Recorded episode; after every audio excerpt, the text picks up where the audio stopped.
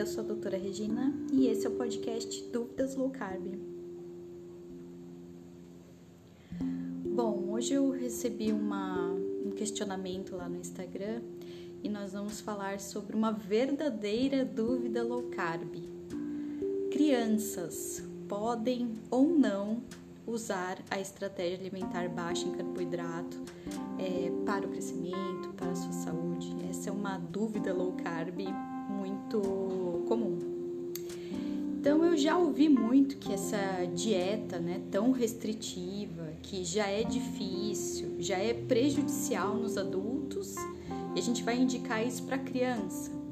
Já vi muita gente condenando, dizendo que é má prática, né, que é uma má prática de saúde orientar uma estratégia alimentar mais baixa em carboidrato para criança, mas será que é isso mesmo? É, primeiro eu queria só fazer um adendo eu acho que o grande problema da low carb ainda é o nome. Né? O termo ficou um pouco estigmatizado e as pessoas já, já ficam com ojeriza só de ouvir, né? Ai, low carb, que horror, isso não presta, faz mal. Então, se você tá aqui comigo, provavelmente você não sente esse ódio no âmago, né? Só de ouvir o termo mas para que seja mais tragável, para que a gente possa disseminar isso aqui e essa mensagem que eu vou passar, que você possa passar para outras pessoas que têm uma ideia ruim, uma ideia estigmatizada da low carb, a gente vai trocar low carb por comida de verdade. Porque a low carb é isso, é a comida de verdade, é como o ser humano se alimentou pela maior parte do tempo da nossa evolução. Então, nada mais é do que comida de verdade. Então aí, né, trocando low carb, esse termo em inglês, que já dá náuseas em muita gente, por comida de verdade já fica muito mais fácil a gente perceber se criança pode fazer low carb, né? Criança pode comer comida de verdade? Criança deve, né? É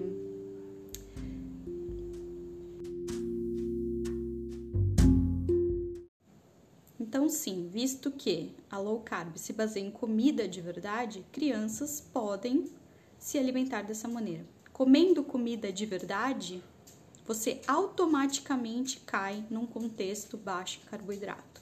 Isso é automático. Então, muita gente nem nota, mas é isso que acontece. E por que comer comida de verdade é, vai beneficiar as nossas crianças? Porque miojo, salsicha, bolo na Maria, pão de forma, danoninho, Yakult, brigadeiro, bolacha recheada, bolacha maisena, salgadinho, o McDonald's, o refrigerante, a pizza, o todinho, o sorvete, o chocolate, e eu poderia ficar aqui o podcast inteiro mencionando esse tipo de produto, que nessa ordem são os produtos mais comumente consumidos pelas crianças brasileiras não são nada nem perto de comida de verdade.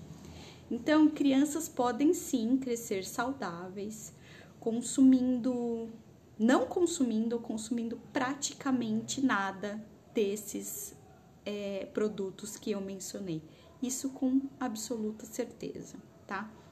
O estado de saúde das nossas crianças está deteriorando a olhos vistos. Eu trabalho com crianças, é, crianças no aspecto cirúrgico e eu vejo, vejo ao longo dos anos que nossas crianças estão cada vez com uma saúde mais prejudicada, mais doentes e cada vez mais cedo. E eu acho que isso está sendo um pouco negligenciado, a gravidade disso está sendo diminuída. E eu vejo muita gente falando: ah, mas está crescendo, deixa comer, precisa de energia para crescer, deixa a criança fazer o que quiser, é criança. Isso é tão nefasto em tantos aspectos que eu não consigo nem enumerar todos, mas não só na parte da saúde, mas como na parte comportamental isso prejudica nossas crianças, que serão futuros adultos, certo? E as pessoas parecem ignorar isso. A gente é o conjunto do que a gente faz repetidamente, como Aristóteles disse, né? E uma criança que cresce com, comendo mal e se comportando como se não houvessem regras e como se o que ela faz hoje não repercutisse no que ela vai ser amanhã, isso é muito ruim, se perpetua na idade adulta. Então a gente tem uma criança que come mal e não tem disciplina alimentar ou comportamental, resultando num adulto doente e mimado, que na minha opinião são duas grandes epidemias: doença metabólica e pessoas que são emocionalmente despreparadas para lidar com o dia a dia, com a realidade.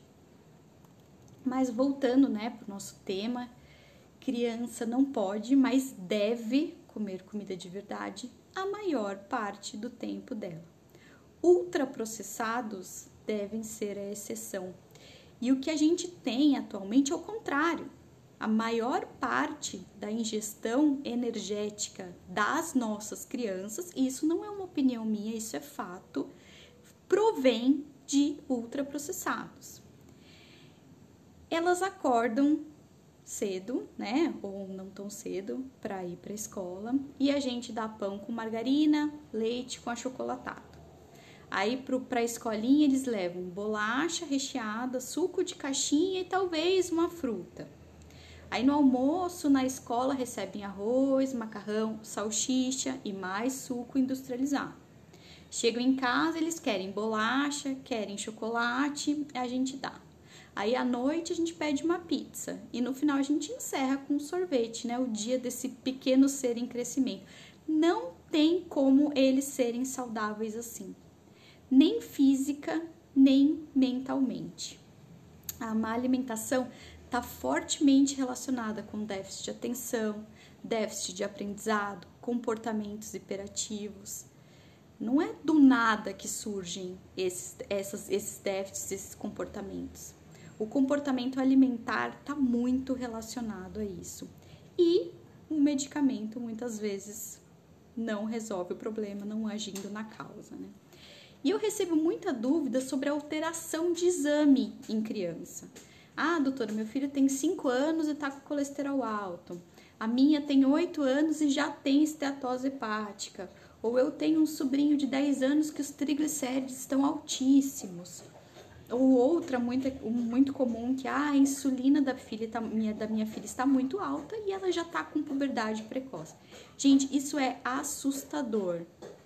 É, não só as crianças estarem com exames alterados, como a gente ser tão comum a gente solicitar esse tipo de exame para a criança. Que quando eu me formei, há 15 anos atrás, é, era quase impensável a gente solicitar um exame de colesterol para uma criança. É, hoje em dia isso é comum. A gente solicitava o exame de colesterol para adultos com alto risco cardiovascular, que já infartaram, que tem pressão alta. E é, é muito ruim a gente ter que estar tá fazendo isso cada vez mais cedo, porque a gente suspeita que tem uma alteração.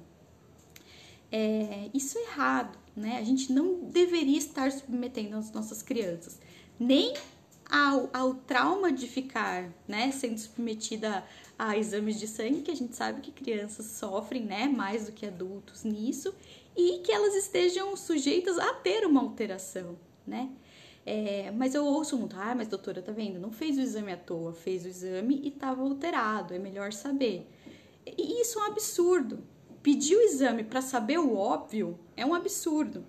A maioria das crianças tem, tem pedidos de realização de exames solicitados ao pediatra pelos pais. E eles falam assim: ai, doutor, não tem como pedir o colesterol dele? Lá em casa todo mundo tem o colesterol ruim e ele come muito mal. Ou seja, o exame é solicitado porque a gente já sabe que a criança tem maus hábitos. Né? O que a gente está buscando então é, é, um resultado normal para redimir a má alimentação. Então, tudo bem ele comer mal se o colesterol dele vier bom? Não, né? Não. Mesmo que o colesterol dele venha bom, comer mal ainda é muito ruim. Então, a gente vê que os exames são, não, não é pedido com uma boa intenção, é pedido por um motivo é, secundário. Toda criança tem que comer bem, toda criança tem, estando exames alterados ou não. Uma criança que só come besteira, mas tem exames normais, não está liberada para fazer isso. Não mesmo o corpo, o crescimento, a mente desse pequeno sofre, mesmo isso não estando escrito no papel. Então, bom, mas a então a low carb é para crianças, comida de verdade? Pode. Pode, deve e provavelmente vai melhorar os exames se isso vai tranquilizar os pais, né? Então veja, aqui a gente não está falando sobre emagrecimento, que a low carb é muito relacionada com emagrecimento. A gente está falando da saúde metabólica de crianças hoje, certo? Então, mais uma vez, sim, uma estratégia baixa em carboidrato, baseada em comida de verdade, é adequada para todas as crianças. E as crianças que já têm alteração metabólica, como obesidade, colesterol alterado, triglicéridos alterados, esteatose hepática, devem começar isso para ontem, tá? É, não, pais, não percam tempo com a saúde das crianças de vocês. Então vamos lá, o que é comida de verdade? Ah, e o arroz e feijão é comida de verdade? Sim, arroz e feijão é comida de verdade. Nós não estamos de novo falando de um contexto de emagrecimento. Mas um prato cheio de arroz e feijão e salsicha não é comida de verdade. O arroz, o feijão, a batatinha, mandioca, cenoura, abobrinha, brócolis, pimentão, chuchu, tudo isso é comida de verdade. Isso é um complemento de um prato baseado em carnes, ovos, peixes, vísceras e talvez como sobremesa uma fruta inteira, uma fruta completa, com a casca, se for possível. Nada de suco, mesmo naturais ou refrigerantes. Outra coisa absurda, assustadora, é que nossas crianças não tomam água em natura. Da ingesta líquida das crianças, em média, só 15 a 20% é água, o resto são outros tipos de líquido. E isso é absurdo. Nossas crianças não tomam água, nossas crianças não comem proteínas. Isso é essencial na fase de crescimento delas. Então não é à toa que uma criança de 8, 10, 12 anos já tem um metabolismo tão judiado, porque diariamente o corpo dela é submetido ao estresse de lidar com uma dieta baixa em nutrientes, baixa em proteínas, alta em energia e pobre na hidratação. Falta até água para as nossas crianças. Então, assim, comer arroz e feijão não é o problema dos nossos pequenos. É a proteína e os nutrientes que faltam nos pratos que estão sendo substituídos pelos ultraprocessados que sobram na alimentação dos nossos pequenos. Então, gente, é, essa é uma preocupação minha muito, muito assim, vou dizer querida, porque é uma preocupação forte minha.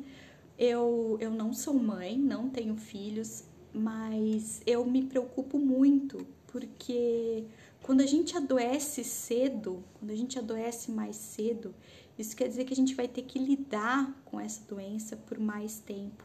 Então, mais chances de complicações a gente tem. E nós fomos criados para sermos saudáveis. A gente não pode tirar dos nossos filhos a chance de ter uma vida plena, uma vida saudável, sem se preocupar com dores, sem se preocupar com tomar remédio o dia inteiro, sem se, se preocupar com ter que fazer cirurgias, por ter seus membros é, amputados, por ficar cego, por acabar na diálise. E a alimentação das crianças é responsabilidade dos pais, a saúde das crianças é responsabilidade dos pais. E o que a gente ensina para eles pequenos, a chance de que eles mantenham para o resto da vida é enorme. Então, uma criança que já cresce doente, já cresce obesa, já cresce com colesterol ruim, a chance de que ela carregue isso para a vida dela inteira é muito grande. Então vamos, vamos fazer essa, esse movimento para melhorar a saúde das nossas crianças, melhorar a comidinha deles. Não é um processo fácil, eu sei, porque eles já estão muito mal acostumados, mas aos poucos, priorizando a comida de verdade, comida que não tem rótulo, comida que não tem ingrediente, que não tem mil compostos ali, que não vem em pacotes coloridos e cheio de bichinhos é comida mesmo, é carne, é milho, é brócolis, é alface, é brócolis de novo, é, é todos os, os vegetais, todas as frutas, para que eles cresçam, para que eles recebam os nutrientes e cresçam saudáveis e que tenham um futuro brilhante, não só na saúde, mas que tenham sua mente nutrida também, que eu sei que é o que todos os pais querem. Tá certo, gente? Qualquer dúvida, Passem lá no meu Instagram, é doutora.reginanogueira, para vocês deixarem dúvidas e a gente conversar mais sobre isso. Beijos!